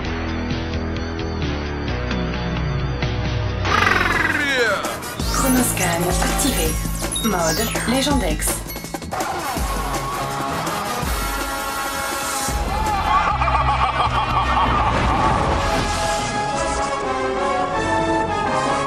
Abruti de chien Donc du coup, on se retrouve maintenant dans le Culture Culte pour parler du jeu Cocoon. C'est un jeu qu'on vous a déjà cité quand on parlait des Game Awards car il avait été nominé pour meilleur jeu indépendant. Et du coup, ça nous a rendu très curieux de savoir bah, qu'est-ce qui valait ce fameux jeu indé qui s'appelle Cocoon. Mais Maxime, déjà, est-ce que tu peux nous contextualiser un petit peu ce jeu? Tout à fait. Alors, on va revenir quelques années en arrière avec un jeu qui s'appelle Limbo. Alors, Limbo, c'était un jeu de plateforme qui était sorti il y a quelques années, qui avait eu un grand succès, un jeu indé euh, du développeur Playdead. Un autre jeu était sorti par Playdead, donc Inside, le jeu dont on vous parlait tout à l'heure euh, et qui n'a pas remporté le Game Award euh, cette année-là, Eh oui. mais qui n'en est pas moins un jeu excellent. Et en fait, JP Carlson, qui est le game designer de ces deux jeux-là, qui sont plus deux jeux qui valent beaucoup pour leur game design, hein, c'est vraiment des petites pépites de game design, est parti fonder Géométrique Interactive avec Jacob Schmidt, un compositeur de musique électronique, et ils ont fait le jeu Cocoon. Donc avec Benjamin, on était déjà bah, des grands fans finalement du travail de JP Carlsen, parce qu'on a tous les deux adoré parcourir Limbo et Inside, et on aimait réellement son approche de, gameplay. Euh, Benjamin, avant de parler de Cocoon, est-ce qu'on peut revenir d'abord sur le travail de JP Carlsen avec Limbo Inside, et ce qui t'a plu dedans Eh bah, euh, je pense qu'on peut parler même euh, de, du tout à la fois, en tout cas de mon côté, parce qu'en fait, ce que j'ai aimé dans Cocoon est déjà plus ou moins présent dans euh, Limbo Inside, en fait. D'accord. Ce que j'aime déjà, c'est l'immersion. C'est un gars, tu démarres le jeu, tu es direct en situation, pas de tuto, pas de, de trucs, euh, appuyer sur A pour faire ci, euh, non. Tu es mis en situation et le début du jeu va t'apprendre comment tu vas jouer. Et après, c'est parti, t'es parti pour quelques heures euh, pour kiffer. Surtout que ça t'apprend assez instinctivement, vu comme tu dis, il n'y a pas de tuto. euh, et du coup, naturellement, par le game design, c'est pour ça que c'est des pépites de game design, tu comprends toi-même comment jouer et comment interagir avec le monde qu'on te propose. C'est toujours des interactions assez limitées. Oui. Euh, bah, par exemple, il n'y a que du saut pour Limbo, et euh, Inside, t'as un peu plus, mais pas beaucoup. Ouais. Pareil, t'as qu'un bouton d'action pour, euh, pour Cocoon, Cocoon. ouais, on est retour à un, bout, un bouton. D'ailleurs, Limbo, je crois que tu peux quand même tirer des trucs aussi. Ouais, voilà, c'est ça. Un peu comme dans Inside. Voilà. Euh, mais du coup, c'est toujours des interactions très limitées, mais on revient un peu aux bases de, ben, d'un bon vieux Super Mario Bros. où on avait un game design très instinctif qui nécessitait pas de tuto, pas de cinématique, pas d'explication, juste le jeu, du jeu épuré en fait. T'as ton personnage et ça commence. C'est parti. Et ça, c'est ce que j'aimais déjà beaucoup dans Limbo Inside, et c'est de nouveau présent dans Cocoon. On peut reconnaître vraiment la patte de JP Carlson, du coup, à ce niveau-là. Et euh, concernant Limbo Inside, ce que j'aimais beaucoup aussi, c'était leur univers un peu sombre. Vous l'avez compris, j'aime beaucoup l'horreur. Hein, c'est pas pour rien que j'ai conseillé Shutter à Maxime. Il y a un côté vraiment sombre, glauque dans Limbo et aussi dans Inside que j'aimais énormément, qui n'est plus là euh, dans Cocoon, mais qui a bien d'autres choses à offrir. Bah oui, et puis on passe de l'horreur à la science-fiction. Donc Eh du coup, on passe de tes domaines de prédilection au mien. Voilà. Parce que du coup, Cocoon, bon, pour ceux qui n'ont pas joué, ça va peut-être pas vous parler, mais pour ceux qui ont joué, ils vont comprendre ce que je veux dire. C'est un jeu Ant-Man qui est pas sous licence. bon, blague à part, du coup, Limbo brillait parce que euh, c'était euh, des gameplays instinctifs comme pouvait être le premier Super Mario Bros. Euh, Limbo a réussi à faire pareil en prenant le contre-pied de ça. C'est-à-dire que Limbo, c'était un jeu de plateforme qui brillait par le fait que bah, il y a des fois, fallait tenter des sauts dans le vide, des sauts dans l'inconnu. C'était un jeu qui était tout en ombre et que le moment où tu comprenais ce qu'il fallait faire, c'était systématiquement une prise de risque. C'est qu'il y avait vraiment cette mécanique de te dire Attends, je dois faire ça? Bah non, mais si je dois faire ça, je meurs. Je meurs, mais d'un autre côté, si je dois faire ça, ça veut dire que je vais pas mourir en faisant ça. Le jeu t'apporte toute cette mécanique-là tout au long du, jeu. C'est toujours des jeux qui sont très très rapidement. Moi, en tout cas, pour les trois, c'est des jeux que j'ai fait d'une traite. Inside, pareil, on était dans un jeu d'horreur avec des interactions limitées. On rentrait dans quelque chose d'un peu plus puzzle game. Tu devais euh, t'échapper plus ou moins de, quelque chose. Et euh, les énigmes étaient sur la manière dont tu allais traverser la map. Comment tu allais continuer d'avancer. Comment tu allais sortir. T'as même des phases, on va dire, en, en sous-marin. T'as aussi des, des, des, des- des mécaniques pour changer un peu le- la manière dont, le, dont les espaces du jeu vont être organisés, Mhm. qui te permettent de mélanger un peu le jeu de plateforme, le jeu d'aventure et le puzzle game. Là maintenant, on va parler de Cocoon. Maintenant qu'on a un peu euh, débriefé ces deux jeux-là, ces deux jeux en plus que vous trouvez à pas trop cher sur euh, toutes les plateformes. Oui. Donc euh, allez-y pour les faire. En plus, Playdead n'a plus de JP Carlson chez eux, mais prépare quand même un troisième jeu. Oui. Et je pense qu'ils vont quand même rester dans l'esprit, à voir ce que ça donne sans leur game designer. On va voir, hein, on attend avec pa- impatience. Mais du coup, là, on va passer réellement à Cocoon, qui est là purement, purement un puzzle game. Il y a quand même un peu de jeu d'aventure, hein, mais on est quand même clairement sur un puzzle game.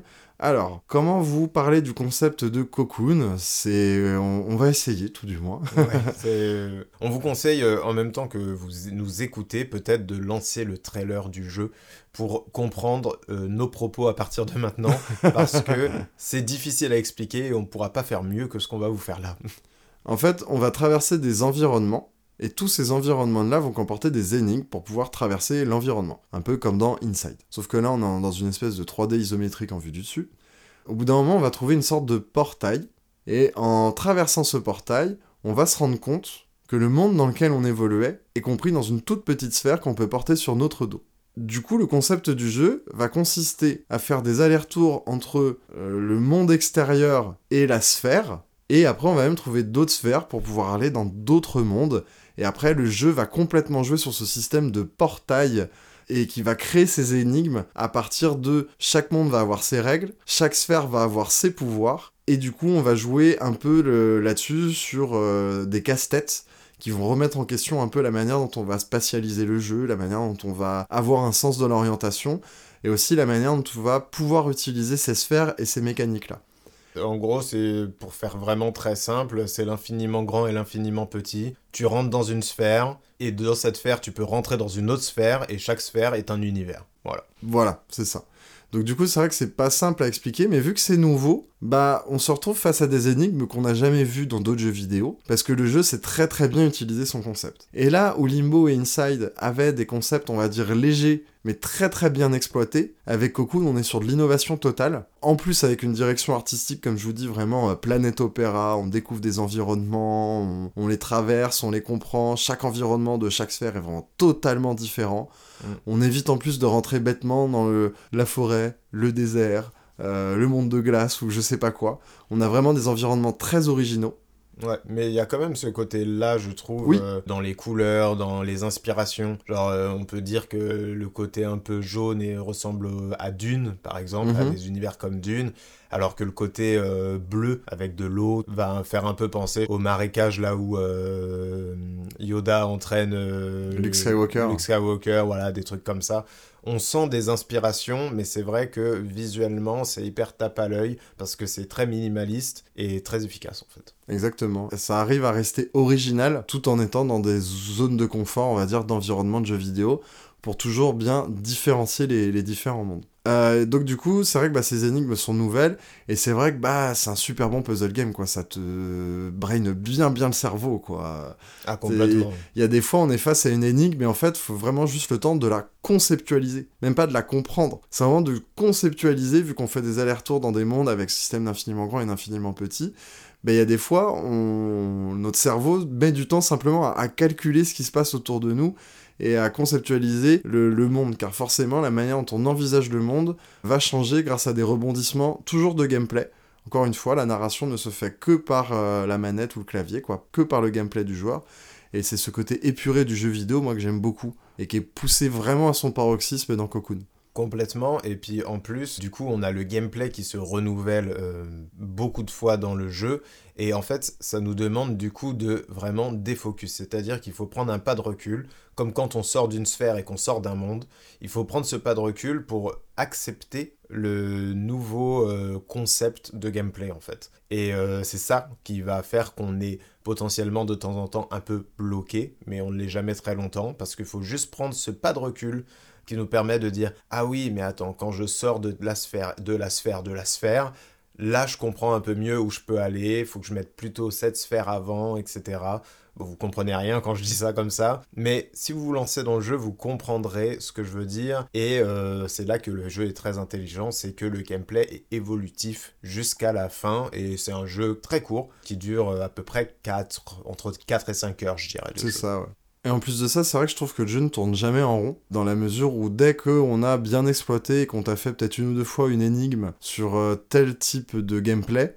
bah on va pas répéter ce type d'énigme, on va soit ne plus la faire, soit on va te la faire évoluer, on va te la complexifier. Il y a vraiment cette courbe de progression où les toutes premières énigmes sont d'une simplicité enfantine et ça se complexifie vraiment au fur et à mesure jusqu'à la phase finale où là bah on a tous les pouvoirs possibles du jeu et ils vont s'intriquer entre eux et là vraiment c'est là où euh, bah en fonction de faut peut-être parfois prendre ce pas de recul dont tu parles et peut-être parfois un ou deux ou vraiment se poser et réfléchir parce que tout s'intrique tellement bien que faut reconceptualiser la vision qu'on a de ce monde. Et euh, c'est vrai que moi j'ai beaucoup aimé bah, la toute dernière partie du jeu, parce qu'on est sur de la difficulté juste, euh, c'est-à-dire pas de la simple difficulté où on fait des trucs durs pour faire des trucs durs, mais de la difficulté juste pour pousser le concept du gameplay jusqu'au bout. Complètement, et puis euh, là où le jeu est intelligent, c'est qu'à chaque fois on a une sorte de bilan de, de chaque phase de gameplay Mm. avec un boss fight. On doit combattre, entre grosses guillemets, un boss où on doit utiliser euh, la mécanique de gameplay qu'on a utilisée pour arriver jusqu'à lui. Et du coup, ça sert de bilan et généralement, ce gameplay-là ne reviendra pas vraiment jusqu'à la toute fin où on doit mélanger du coup tous les gameplays qu'on a récoltés depuis le début du jeu. Ouais, moi d'ailleurs, ça m'a surpris qu'ils tentent le, le boss fight. On, on croise aucun ennemi dans le jeu. Les boss sont des sortes de gardiens des sphères. Voilà. Et c'est vrai que on croise pas d'ennemis du tout dans le jeu. On est vraiment sur du pur pur puzzle game, mais on va quand même tenter du boss fight à la fin qui, comme tu l'as très bien dit, se fait comme un bilan des énigmes qu'on vient de découvrir.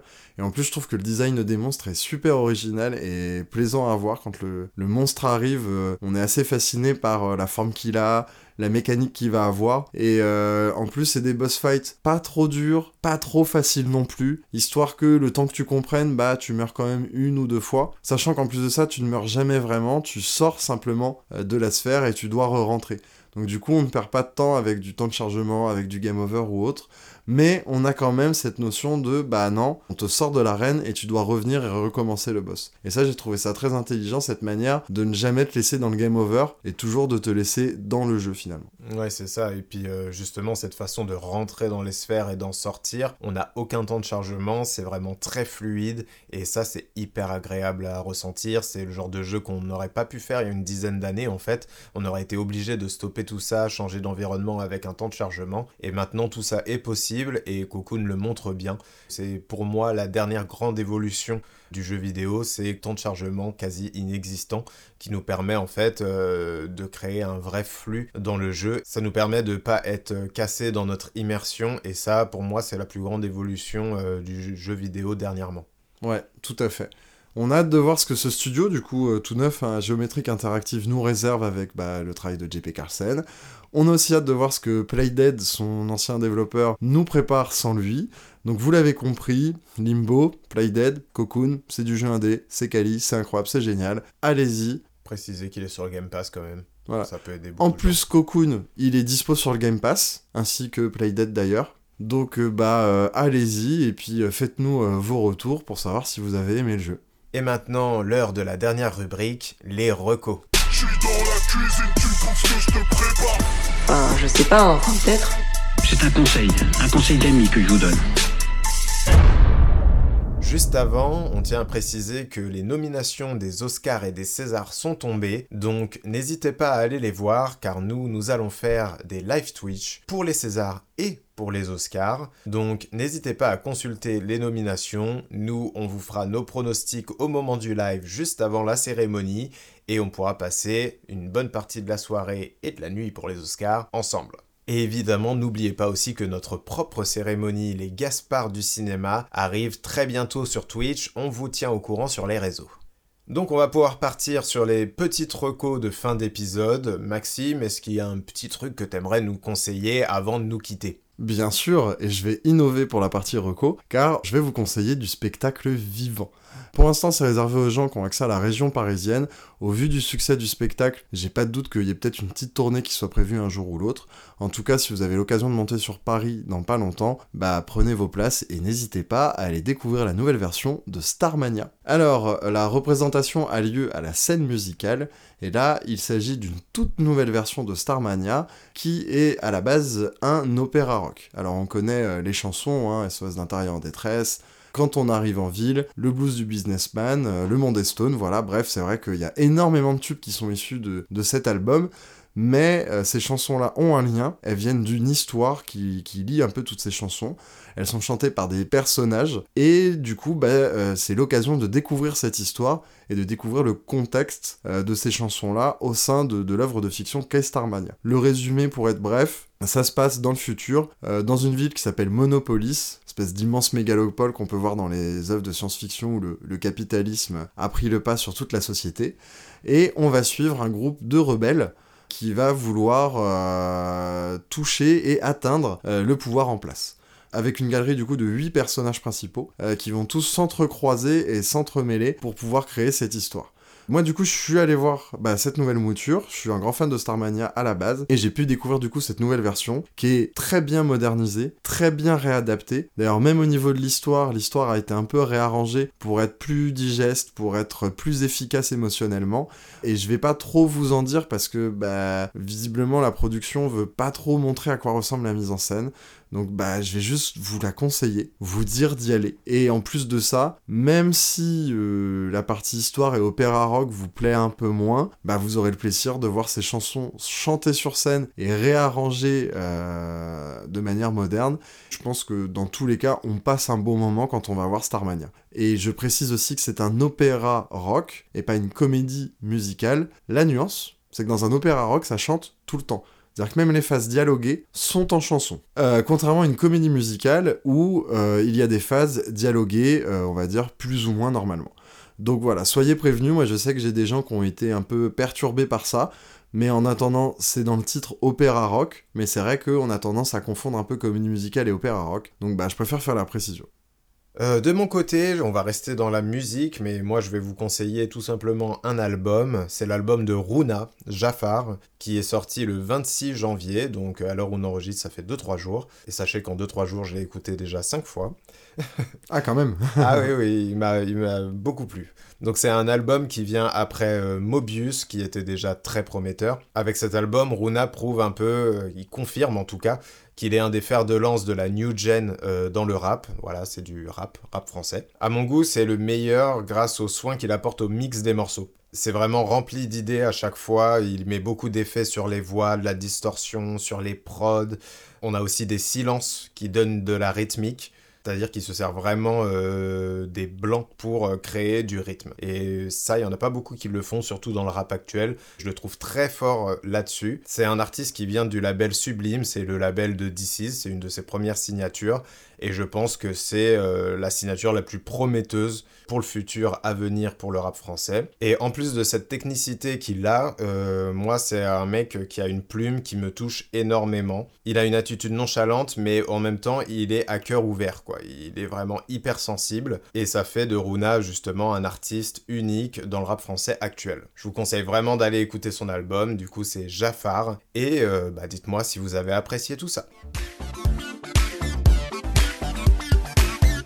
Et voilà, c'est fini, l'épisode 5 est bouclé les amis.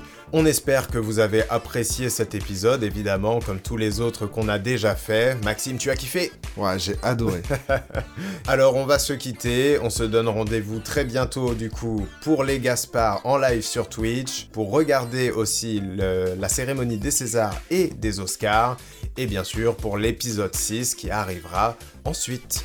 Il est désormais l'heure pour nous de vous laisser, mais surtout n'oubliez pas, il n'y a pas de sous-culture. Allez, ciao Si tu ne faisais plutôt un beau sourire en guise d'adieu. Serre-moi fort, Johnny. C'est le dernier rayon de soleil. Au revoir, président.